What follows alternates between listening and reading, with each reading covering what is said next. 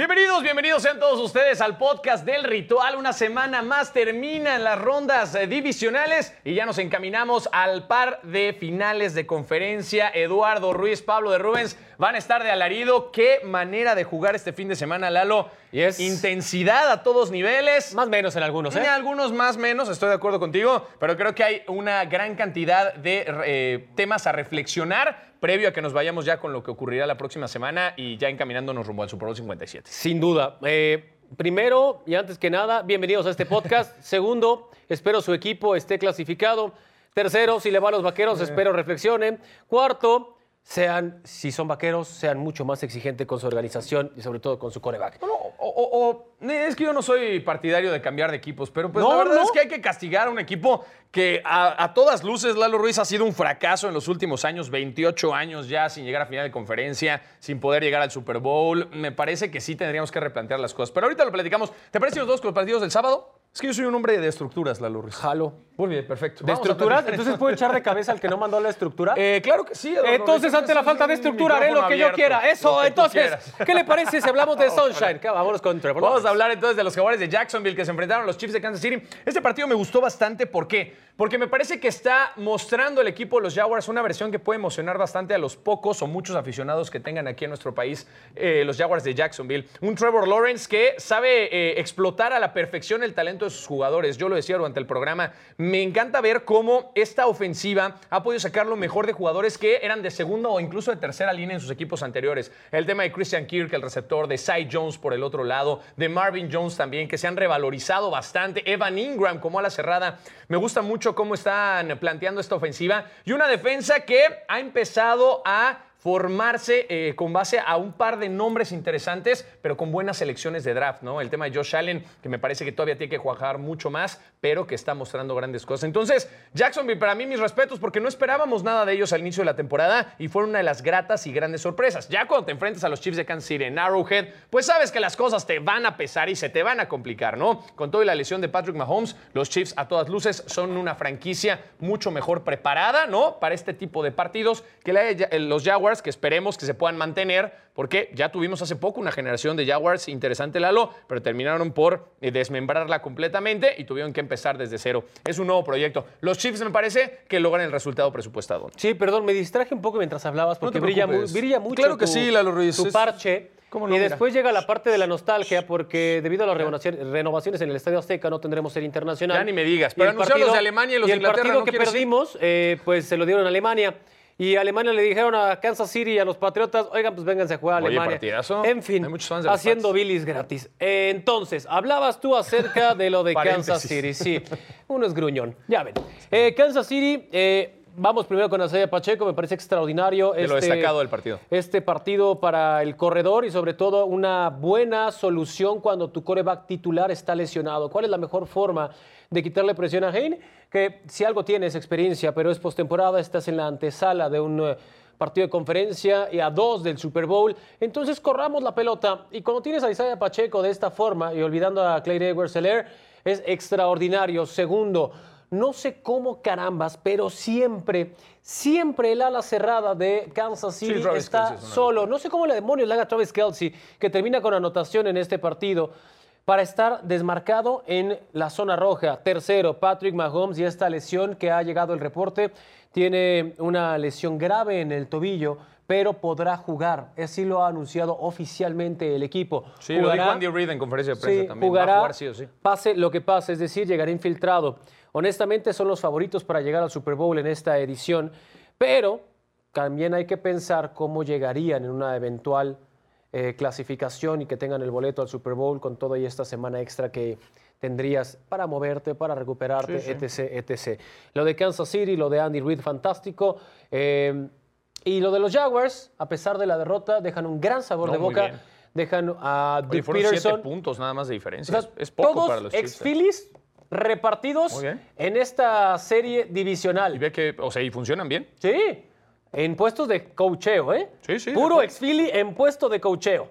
Pues es que, a ver, e- ese equipo de Doc Peterson que consiguió el Super Bowl, pues fue muy bueno. Y de ahí puedes decantar muchas cosas y se les dieron oportunidades a varios coaches eh, después de ese Super Bowl en Minnesota. Pero bueno, me parece que al final del día tienen de dónde construir. Los Jaguars se emocionan y el equipo de los Chiefs de Kansas City, que mientras Mahomes juegue, me parece que pueden tener grandes posibilidades. Si no juega, ahí sí me parece que Cincinnati sería el favorito. Pero bueno, vámonos con tus águilas de Filadelfia, Lalo Ruiz. y Voy a dejar que comiences. Fue un partido 38-7. Realmente los Giants se presentaron al encuentro. A ver, no es lo mismo enfrentarte en duelos divisionales en temporada regular, que por cierto, los dos los ganó Filadelfia, allá verte en playoffs con la diferencia de rosters que tienes de un lado con el otro y con la experiencia también que pueden mostrar en cuanto a staff de coacheo se refiere. ¿no? Mira, lo de Siriani, extraordinario, este hombre que tiene el mejor récord en la historia de la organización, hablamos del head coach.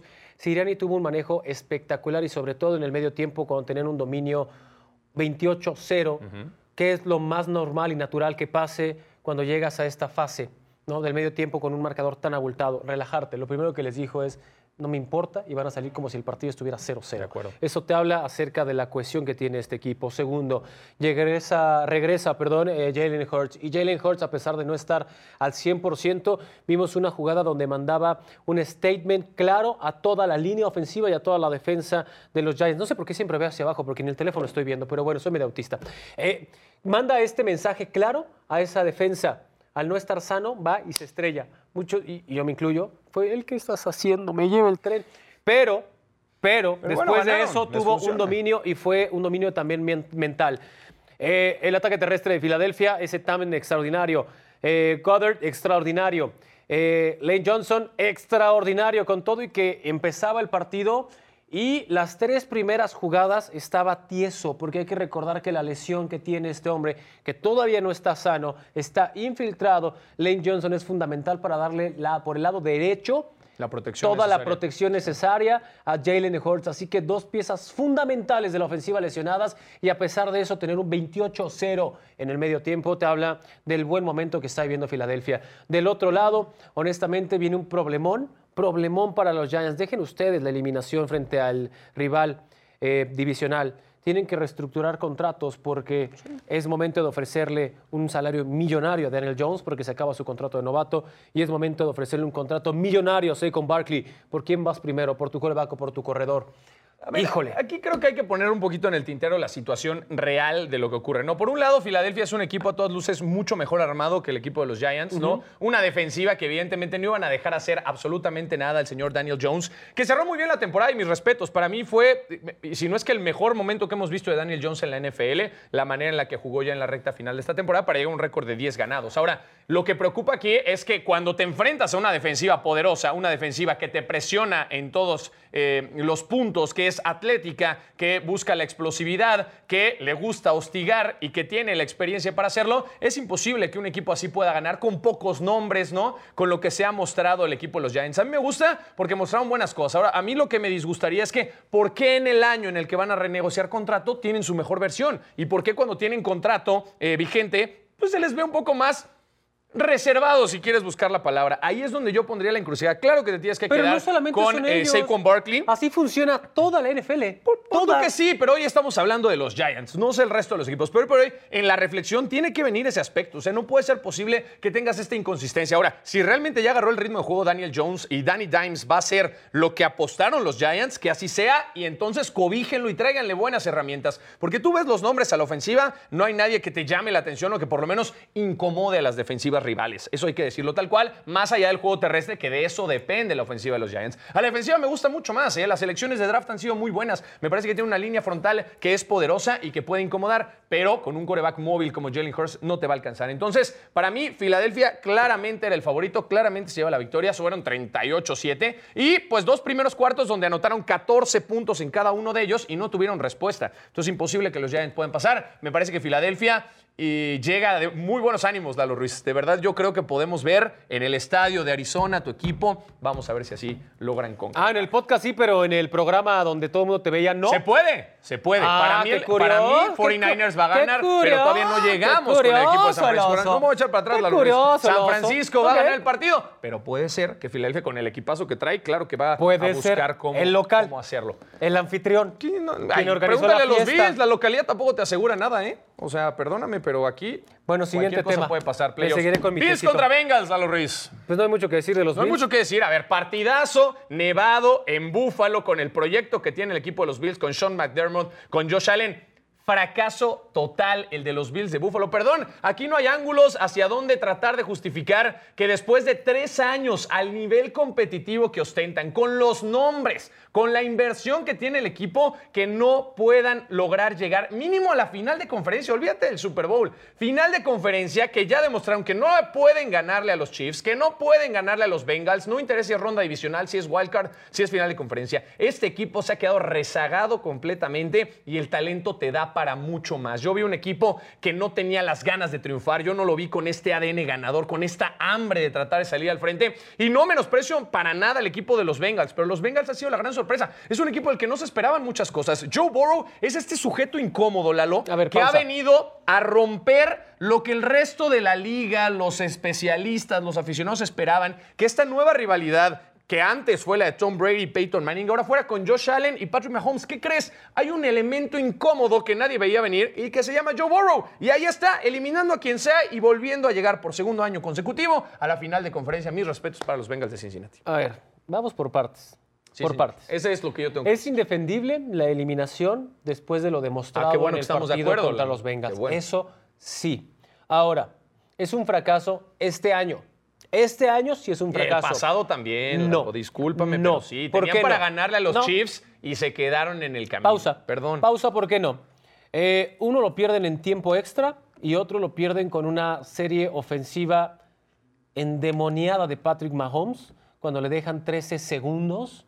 13 malditos segundos. Por lo que y sea, no, no te puedes decir, alcanza. no puedes decir que es un fracaso por eso. Es una dolorosa eliminación. Fracaso es Sí. no llegar. Ahora, Eso es si, un fracaso. si que tenemos que englobar en esta, en esta cápsula, sí podríamos calificar como una, no fracaso, yo lo pondría más No como... le tengas miedo a la palabra, Lalo. No, Las no, no. cosas son como son. Son equipos No. contendientes a Super Bowl. Mira, los Bills llevan. no. O sea, no han ganado un solo Super Bowl. Lle- Llegaron Esto- a cuatro y esto también y aplica, no ganaron. y esto también aplica en la vida. Claro que tienen que ganar. Cuando tienes grandes expectativas con respecto a lo que sea y no se cumplen, hay dos cosas que son las primeras etiquetas que pones.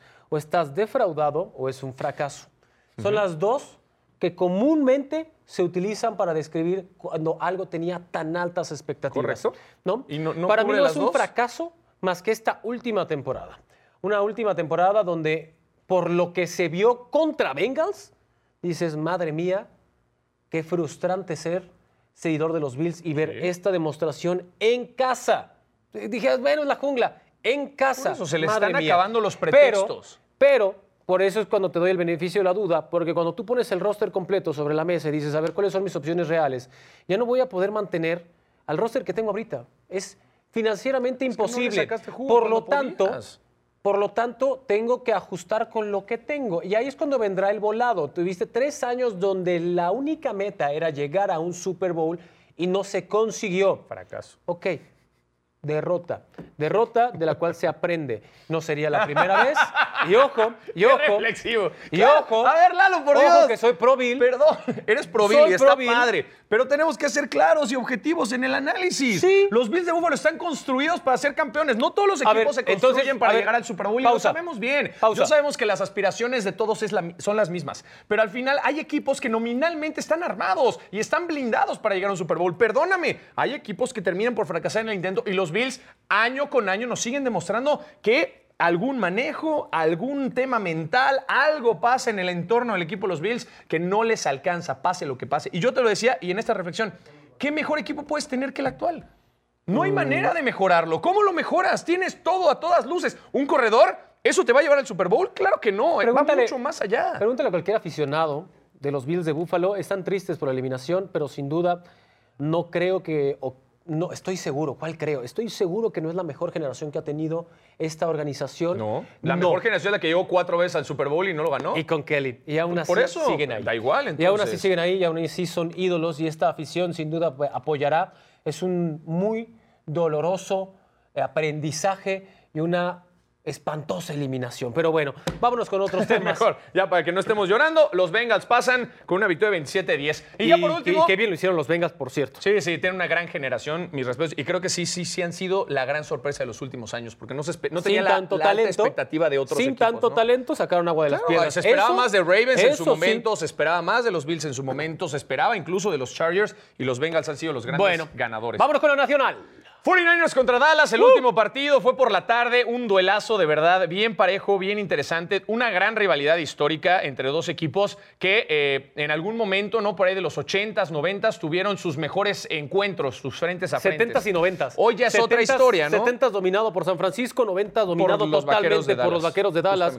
Y. Mr. Football, Sí. eh, el señor Landry, que vaya que es un ídolo en Dallas, Sí, en sí, Arlington. Landry, eh, uh, pero uno bueno, de los grandes, ¿no? Pero al final del día, pues llegamos en otra época, ¿no? Con otro contexto, con dos equipos, pues que tenían altas posibilidades de tratar de ganar. Eh, yo, de igual manera, lo del tema de Dallas.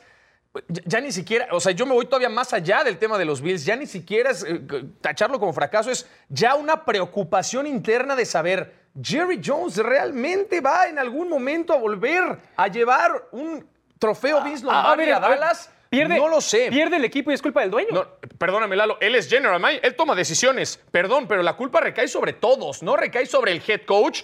Él es el que toma las decisiones. Salió después del partido a decir, McCarthy se queda y yo lo respaldo. Perfecto. Entonces después, las consecuencias de las decisiones, claro que recaen sobre quien las toma. Y es Jerry Jones el que toma esas decisiones. Él toma decisiones en el draft, toma decisiones de gerencia general, toma decisiones de head coach. Entonces al final está bien, es su equipo. Pero esta seguidilla de malas decisiones le han traído absolutamente nada al famoso equipo de América, que después de tantos años son 27 años, Lalo, casi 28, que no han llegado a una final de conferencia. Y casi 30, si no es que 30, de llegar a un Super Bowl. Perdón, hay generaciones de nuevos aficionados que en la vida han visto ganar a su equipo. Los resultados deportivos tienen que acompañar la grandeza, la parafernalia, la gran reputación que puede llegar a tener un equipo. Perdón, hoy Dallas no existe entre los más importantes y más y, y mejores equipos. Y yo sí pondría también en, en tela de juicio los nombres importantes y las estrellas que tiene Dallas hoy por hoy. Dak Prescott falló en el partido. Trevon Diggs falló en el partido. Eh, Tony Pollard se lesiona, tema importante. Se fractura. Elliott cobra demasiado para lo que produce en el campo.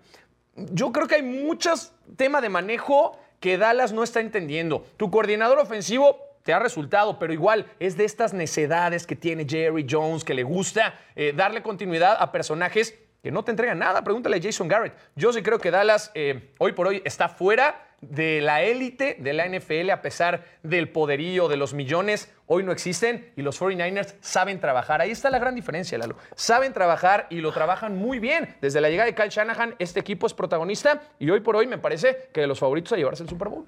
Ayúdame en lo que desarrollo este tema con las estadísticas de ese partido en específico. ¿Por qué, por qué le pido este favor al señor de Rubens? Miren, Sí, señor. vamos a desmenuzar rápidamente este partido. Durante el primer cuarto fue dominado totalmente por las defensivas, 100%. Tanto que quedó 6-6. Sí. Después de que empata... Segundo cuarto, 6-6. 6-6. Eh, una buena demostración por parte de la defensa de Dallas. Si algo hay que eh, sacar de esta, de esta crítica, eh, a disasociar, es a la defensa de Dallas. La defensa de Dallas funciona. Esta déjame la parte. Esta unidad funciona perfecto. Equipos especiales, maldita sea. Algo, algo tienen que hacer. Algo tienen que hacer porque no es posible que fallen cinco patadas, cinco intentos de No, lo de goles de campo. también. Entre goles de campo y punto extra. No importa el nombre. No se pueden fallar en estas instancias porque a la postre eso es la diferencia entre estar o irte a tu casa. Tiene que mejorar equipos especiales porque hay que recordar que del otro lado de equipos especiales tienes por primera vez en la historia de los vaqueros a un regresador en el Pro Bowl. Ojo, no todo está mal, así que quiten también este elemento de regreso si no de patada. Sirve, ¿no? Pues si luego- no te sirven los playoffs, ¿para qué? O sea, puedes tener siete Pro Bowls, pero si no te ganan los partidos no, importantes, no, no, es que para, para hacer el análisis de unidades, ok, tu unidad defensiva, esta no la toques, esta no la toques y aquí lo que se tenga que... eh, Construyamos con base Sí, en la defensiva. Que nadie se de me vaya. más el único que es prescindible es Vanderes. Y la neta, con todo y que sea histórico, pues, la neta, las, de- las lesiones ya no me lo dejan jugar igual. Encontremos a un linebacker similar en el draft. Ok, pero la defensa, no me la toques. Equipos especiales, ya te dije cuál funciona y cuál no. Así que, ojo y consigue ¿Y la algo. ofensiva? ¿No? Y ahora, la parte bien complicada. Bien complicada es la ofensiva. Sé que Elliott se tiene que ir de este equipo. Yo también creo, Duele, por lo que, duele, por lo que cobra. Pero por lo que cobra. Por lo que cobra y sobre todo cuando tienes a Pollard que durante la temporada, con el mismo número de toques de balón, produjo casi el doble que Zeke Elliott, cobrando menos de una tercera parte que Ezequiel Elliott. Así que ya está cubierta esta posición. Olvídense de esta parte romántica. Ahora, se fractura ¿Funciona? Tony Pollard y tendremos que ver cómo llega para la próxima temporada. Sí, pero, pero bueno, tienes- se fractura tienes siete meses para recuperarse, No, no, no. A ver, la diferencia ¿no? de lo que cobra uno con el otro y lo que generan es Aquí tienes diferente. lana de lo que le vas a quitar a Ezequiel Elliott. Órale, Seki. Agencia libre, compa. Ok. Dak, la neta. Tienes una sola temporada más. Una sola. Vuelves a hacer la misma porquería. Es que no puede De llegar- 16 intercepciones. Y me vale un pepino cómo sea tu temporada regular. Me vale un pepino yo creo la que se acabó el que proyecto tengas con la gente. Perdón. Tienes No una puede un temporada. Cooper Rush a mitad de temporada, Tienes una temporada tomar de la 16 titularidad intercepciones y tener mejores números que y tu te vas al demonio. titular. Y si No corro, y si corro también a este, me voy a ahorrar mucha lana. Y ya vimos que el pelirrojo jala, no es espectacular, no tiene los grandes reflectores, No, pero para lo jala, que le pagan, jala. por y ahorita, para como estamos, necesito que jale este proyecto en lo que encuentro a otra estrella. Y ahora, ¿qué tendrás que hacer? Michael Gallup, CeeDee Lamb, necesitas un tercer receptor. T.Y. Hilton, a mí me gusta. Necesitas Yo un tercer receptor. T.Y. Hilton no apareció, pero tampoco hay que ser así porque yo no le lanzaron, ¿no? Denle la oportunidad, el beneficio de la duda. Segundo, necesitas una ala cerrada. Tercero, necesita un socio, Zach Martin. Cuarto, Sí, sí, una en la línea. perra vida vuelvas a hacer esa demostración en tu última jugada poniendo a un corredor para que le hagan ese pancake. Eso sí fue en lamentable. tu vida. Meme, porque eso, mira, te pueden eliminar.